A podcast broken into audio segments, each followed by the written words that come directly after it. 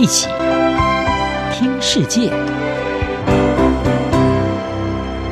欢迎来到一起听世界，请听一下中央广播电台的国际专题报道。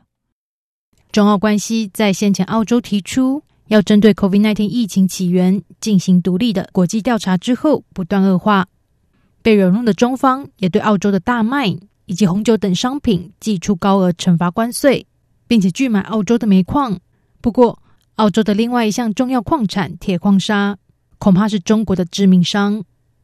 日经亚洲评论报道，澳洲近来越加深化和四方安全对话的关系，与美国、日本和印度共同组成了一个实质上的印太地区反中联盟。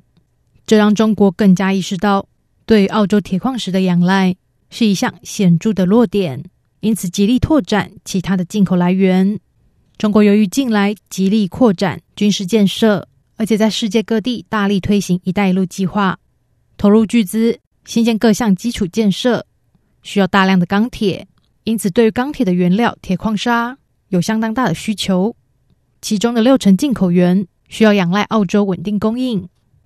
而即便中国积极想要在非洲投资铁矿砂开采，不过短期之内要实现投产还是有困难。而且恐怕难以找到其他的替代来源来满足中国对铁矿砂的巨大需求。中国推动铁矿砂进口来源多元化的首要重点是非洲国家几内亚。几内亚富藏矿藏，不过贫穷。该国拥有全球最大的未开采铁矿砂矿区西芒杜矿场。根据北京新浪网报道，由数家中国企业组成的集团已经在三月初通过中方的审批。可以对西芒杜北部矿区进行投资，并预期最快可以在二零二五年前投产。澳洲投资咨询公司 Shaw and Partners 分析师欧康纳认为，中国为了多元化铁矿砂的进口来源，以及压低进口成本，对开发这个矿场相当认真。不过，这个铁矿砂矿场周围的基础建设低落，这也是此地的矿藏先前无法被利用的原因之一。而如果未来开采成功，首先的前提是要完成六百五十公里的新铁路以及深水港，才能让这一些铁矿砂运出。由于对几内亚铁矿砂的高度兴趣，也让中国近来对几内亚积极拉拢。在几内亚去年十月具争议的大选之后，北京快速恭贺总统顾德连任成功。在此之前，顾德修改了宪法，因此得以第三度的参与竞选。他也被反对者指控是因为操纵大选才连任成功。此外，几内亚也是中国展开疫苗外交攻势的目标。在三月初收到中国疫苗的几内亚，是首批受到中国疫苗援助的国家之一。欧康纳说：“这不是巧合，中国正在准备开发西芒杜矿场的途径。如果西芒杜铁矿砂矿场开始大量产出，这对于业界来说。”将是一大分水岭发展，可能会对英国和澳洲合资的矿业巨头力拓集团造成威胁。不过，西芒杜铁矿砂矿场的开发已经谈论了数十年。早在一九五零年代，这个地方就以富藏铁矿砂闻名，吸引了像力拓集团的矿产公司前来投资。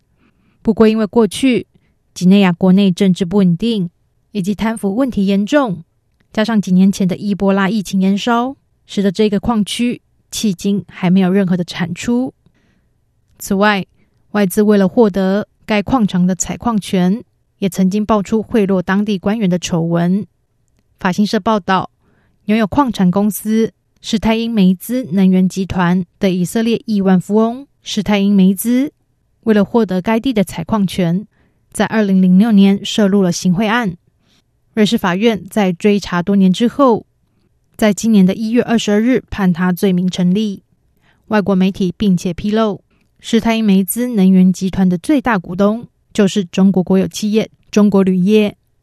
几内亚国内的贪腐和政治不稳定等问题，也使得部分的业界专家对中国要开采西芒杜矿场的野心是否能够实现保持怀疑，不认为中国可以如预期。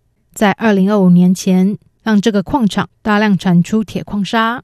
在此情况之下，中国近期恐怕还是很难摆脱对澳洲铁矿砂的依赖。以上专题由央广编译张雅涵撰稿播报，谢谢收听。